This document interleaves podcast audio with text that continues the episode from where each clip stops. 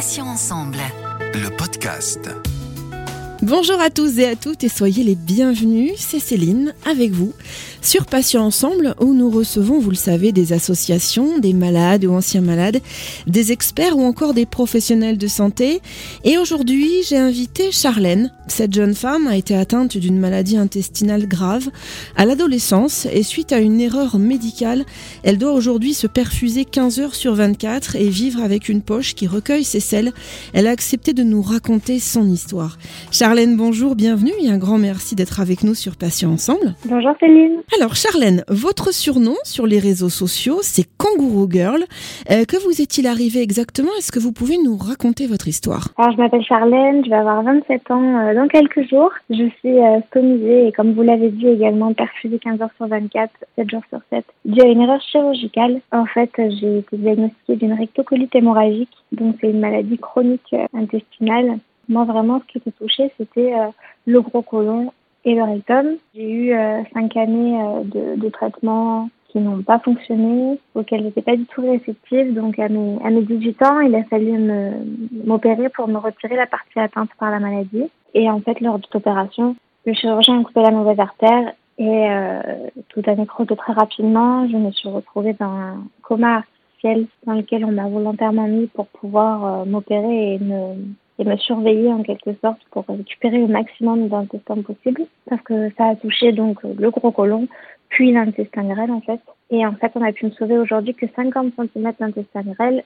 ce qui ne permet pas de vivre euh, normalement. Donc, c'est des perfusions pour me nourrir, pour m'hydrater et euh, pour que je puisse manquer euh, de rien. Charlène, comment a été diagnostiquée votre rectolite hémorragique à la base? Ma rectocolite hémorragique, elle a été euh, diagnostiquée par une coloscopie. C'était parce que j'avais euh, des saignements dans les selles, des diarrhées importantes. Je me levais la nuit aussi, le jour comme la nuit, j'avais très mal en bas du ventre, euh, partout, enfin partout. On doit donc euh, vous enlever un bout d'intestin, vous nous l'avez dit. Est-ce que l'opération était à ce moment-là, pour vous, la seule alternative possible? C'était plus que la dernière alternative possible parce que euh, j'avais fait vraiment toutes les gels thérapeutiques, du traitement de base, aux corticoïdes, aux immunosuppresseurs, aux anti-TNF-alpha euh, pour euh, essayer de bloquer un peu tout ce qui est immunitaire et rien ne fonctionnait en fait. Donc on m'avait dit que voilà, je venais d'avoir 18 ans, j'étais majeure et que la seule solution aujourd'hui, maintenant que j'étais majeure, on pouvait parler en fin de chirurgie, que c'était la seule alternative pour moi.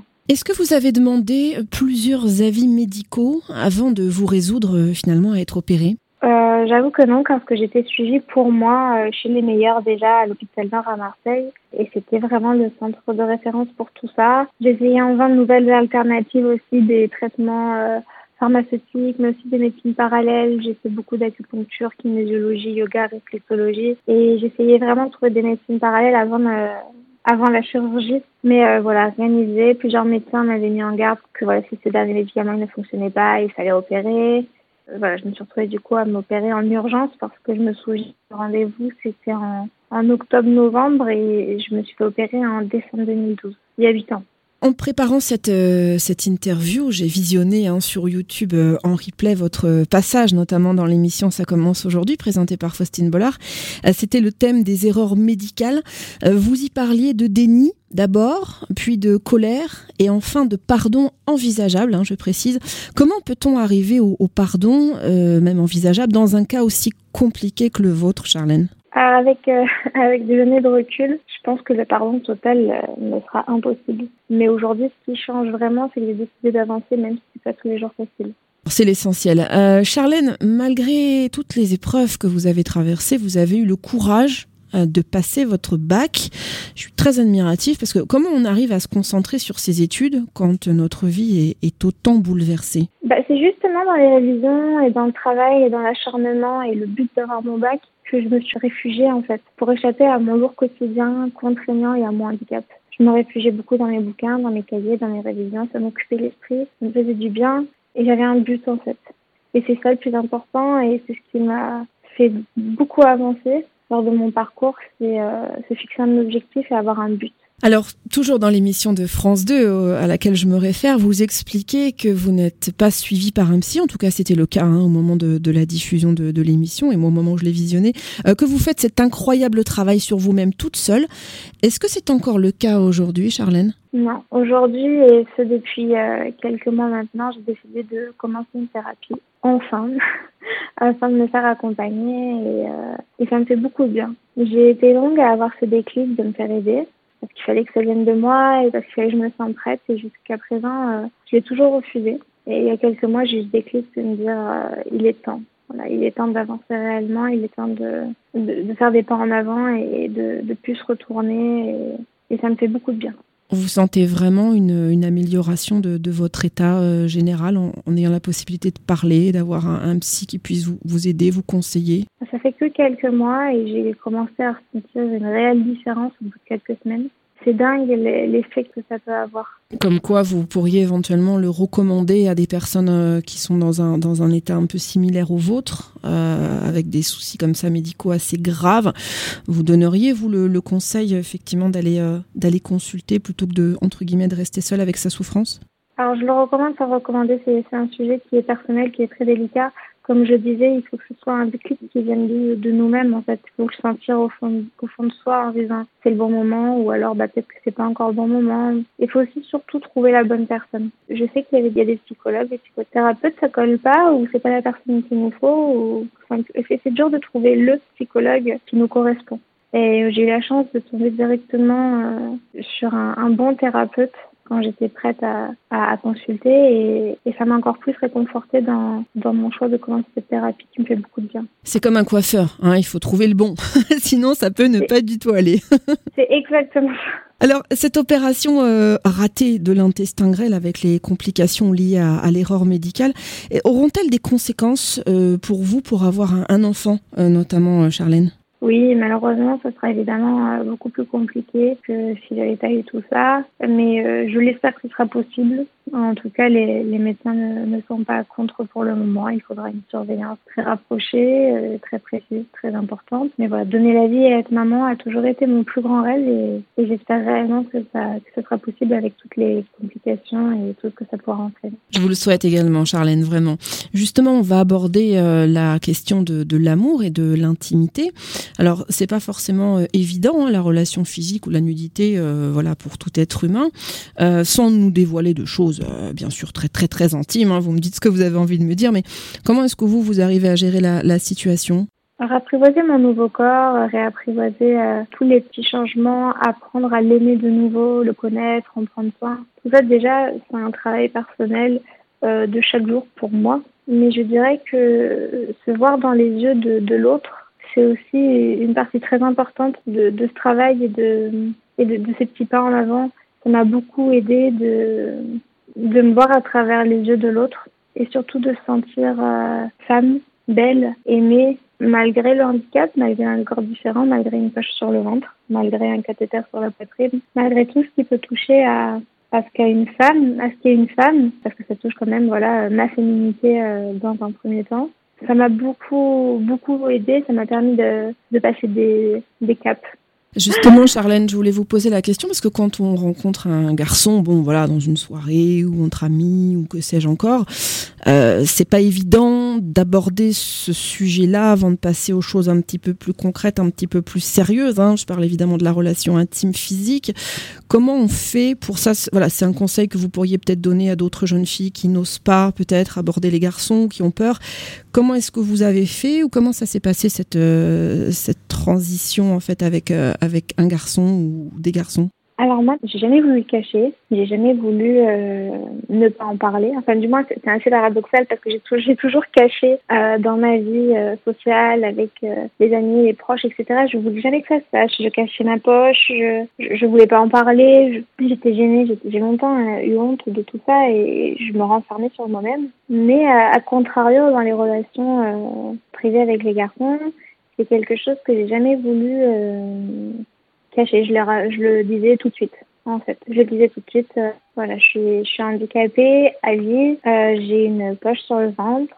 J'ai un cathéter euh, sur la poitrine. Je suis perfusée à 15 heures sur 24 tous les jours. Et euh, voilà, mes contraintes, elles sont comme ça. Mon handicap, il est lourd, mais euh, c'est ma vie. Et en gros, euh, bah, c'est à prendre ou à laisser dans le sens où je préférais que tout soit dit et que tout soit clair dès le début par peur de vouloir m'accrocher et qu'au final, mon handicap soit un frein pour l'autre. En fait, il suffit d'être bien dans ses pompes, bien avec soi pour se dire, bah, c'est comme ça, je suis comme ça et tu le sais, on le sait, et, et, et, voilà. Je pense que le plus important, c'est de, de, dire les choses pour les expliquer au mieux euh, pour l'autre et qu'il ait plus ou moins toutes les cartes en main après pour prendre une décision, pour voir euh, les choses telles qu'elles sont réellement. Sarlène, comment, euh, si jeune, justement, on peut se résoudre à vivre, vous venez de nous le dire, avec un cathéter sur la poitrine, des perfusions 15 heures sur 24, la poche sur le ventre Où est-ce que vous puisez cette force de vie incroyable?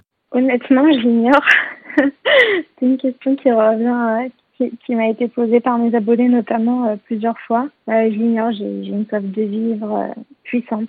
Je veux pas que les conséquences de cette opération dirigent ma vie. Je veux pas que mon handicap dirige ma vie. Bien que cela prenne beaucoup, beaucoup de place au quotidien, je dois toujours vraiment jongler entre mes besoins vitaux et mes envies d'une jeune femme de 27 ans et j'essaie de faire ça au mieux je m'efforce d'avoir une vie euh, heureuse avec mes projets, mes rêves, tout en jonglant avec mon handicap en fait. Ce qui me pousse à toujours aller de l'avant et ce qui me pousse à avancer, c'est ma soif de vivre et ma soif de, me fixer des objectifs et de les réaliser. On va en parler justement de vos objectifs dans, quelques minutes. Alors, vous êtes euh, un exemple hein, pour beaucoup, j'ai pas peur de le dire, parce que vous nous donnez à tous et surtout à ceux qui se plaignent pour un ongle incarné ou alors un bouton, euh, bah, une leçon de courage extraordinaire. Vous disiez que dans l'émission que vos parents, votre famille avaient été votre rock hein, pour tenir bon. Euh, quelqu'un d'autre à qui il arrive cette tragédie et qui est seul au monde, est-ce que d'après vous, il arriverait à survivre? C'est difficile de se protéger seul car je sais combien la présence de mes parents et mon frère a, a, a, été vraiment très précieuse. Euh, mais si quelqu'un devait traverser ça seul, je dirais de, de se rattacher à quelque chose qui lui fait sourire, à quelque chose euh, pour lequel il ou elle a envie de se battre et se souvenir toujours pourquoi la vie vaut la peine d'être vécue et qu'on a tous au fond de nous des projets, des rêves à réaliser et que la vie, elle peut être vraiment belle. Vous portez euh, donc une poche hein, qui vous permet donc euh, d'évacuer vos selles. Euh, comme elle fait maintenant partie de vous, c'est une compagne à vie.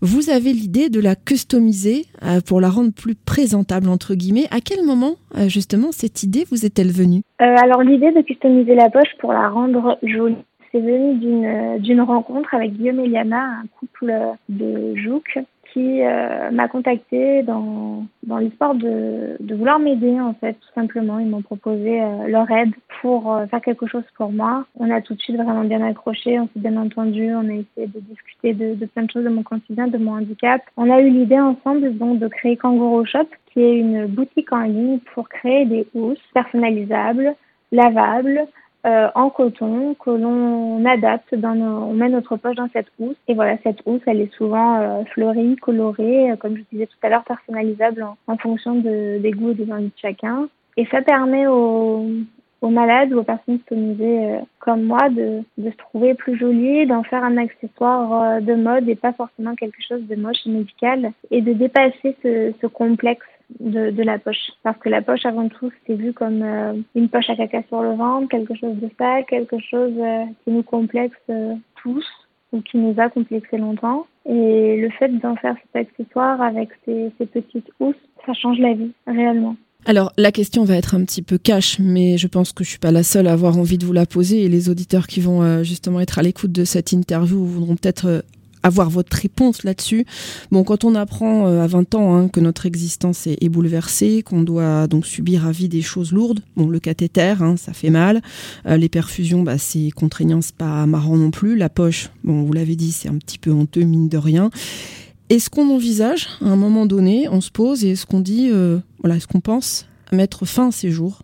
Alors personnellement, j'ai jamais eu d'envie suicidaire, euh, bien que je trouvais plus du tout de sens à ma vie et que je sentais que je faisais rien et, que je pourrais jamais travailler. donc bien sûr, il y a des idées noires euh, qui vous viennent dans le sens où, où, la vie est, ma vie est devenue complètement différente en fait. Mais de là avoir euh, des envies suicidaires, euh, non, comme je disais tout à l'heure pour reprendre euh, mes mots, j'ai une soif de vivre qui est puissante et, et, je me rattache toujours à, à des choses qui me font du bien ou à des gens qui m'entourent et qui m'accompagnent. C'est ce qui fait ma force au quotidien. Charlène, est-ce qu'une telle épreuve euh, fait peur à ses amis? Euh, Est-ce que certains vous ont laissé tomber? Alors ça peut être par peur ou, ou parce qu'ils n'arrivent pas à assumer euh, cette charge qui est lourde pour vous mais qui peut être lourde aussi pour les proches? Alors oui, j'ai perdu quelques amis. Quand on est au, au, collège, au lycée, on a toujours tout plein d'amis et quand il m'est arrivé cette épreuve, ben, on fait rapidement le tri. Certains regardent, certains ne comprennent pas,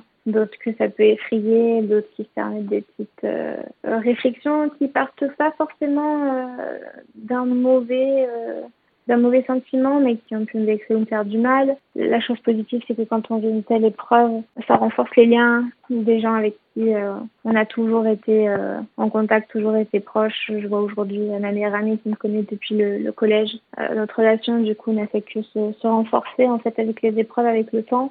Et, je l'ai dit toujours, hein, quand on vit des, des épreuves, aussi dures qu'elles soient, ça nous permet de nous rendre compte euh, qui est vraiment là pour nous. Charlène, quels sont vos projets à moyen ou à long terme? Je pense notamment, euh, je ne sais pas, professionnel. Alors vous disiez que vous ne pouviez pas travailler, mais peut-être que vous avez des activités euh, qui vous tiennent à cœur alors j'ai eu envie de créer Kangourou Girl il y a trois ans maintenant. Euh, L'idée de partager euh, ma vie, mes épreuves, mon opération, mon coma, ma convalescence, tout ça sur les réseaux sociaux. Ça a été mon, mon premier pas en avant depuis cette opération. Ça a été un premier pas en avant où je me suis sentie euh, utile pour les autres. Je sentais que ça faisait euh, du bien à certains qui vivaient la même chose et qui étaient dans l'ombre. Euh, à moi-même, ça m'a fait beaucoup de bien. Euh, ensuite, on a créé euh, Kangourou Shop, donc avec Guillaume Eliana, qui est la couturière des housses pour les poches à afin de, de, de parler de stomie, vivre avec un syndrome du Valcourt. J'ai eu besoin à un moment de, de briser les tabous de la dans laquelle on vit. J'ai eu envie de faire quelque chose, d'être active, de, de partager mon histoire, et de plus la cacher et, et essayer d'en parler. Je disais tout le temps qu'en parler, c'est le début de quelque chose. Ça a été euh, mon début à moi le, fait de me renfermer, ça a fait qu'agrandir la souffrance et la dépression euh, que j'ai pu rencontrer au début. Et le simple fait d'en parler, ça m'a fait sortir de tout ça. Je suis vraiment très reconnaissante de tout ce que mes abonnés ont, ont pu faire, enfin, leur retour en fait. Ils, ont fait de cette aventure euh, un gros point de départ pour moi. Et aujourd'hui, mes projets, ce serait de continuer à être active en écrivant un livre, qui est le projet de plusieurs années. Je sais pas quand est-ce que ça viendra, mais j'y travaille en tout cas. Je suis très exigeante avec moi-même donc avant qu'il soit publié, il y a vraiment du chemin parce que j'aimerais que tout soit bien. J'aimerais y mettre beaucoup, beaucoup de, de, choses dans ce livre. Pour conclure, Charlène, et pour les auditeurs et auditrices qui voudraient vous joindre, alors comment peuvent-ils faire? On a parlé d'Instagram en début d'émission. Vous pouvez nous préciser par quel biais vous contacter et puis nous rappeler également peut-être où trouver euh, Kangourou Shop pour pouvoir euh, customiser euh, la poche alors Kangourou Shop, vous pouvez le retrouver donc sur la boutique en ligne Ma Jolie Tommy, également sur le compte Instagram Kangourou Shop, sur le, la page Facebook également en écrivant Kangourou Shop.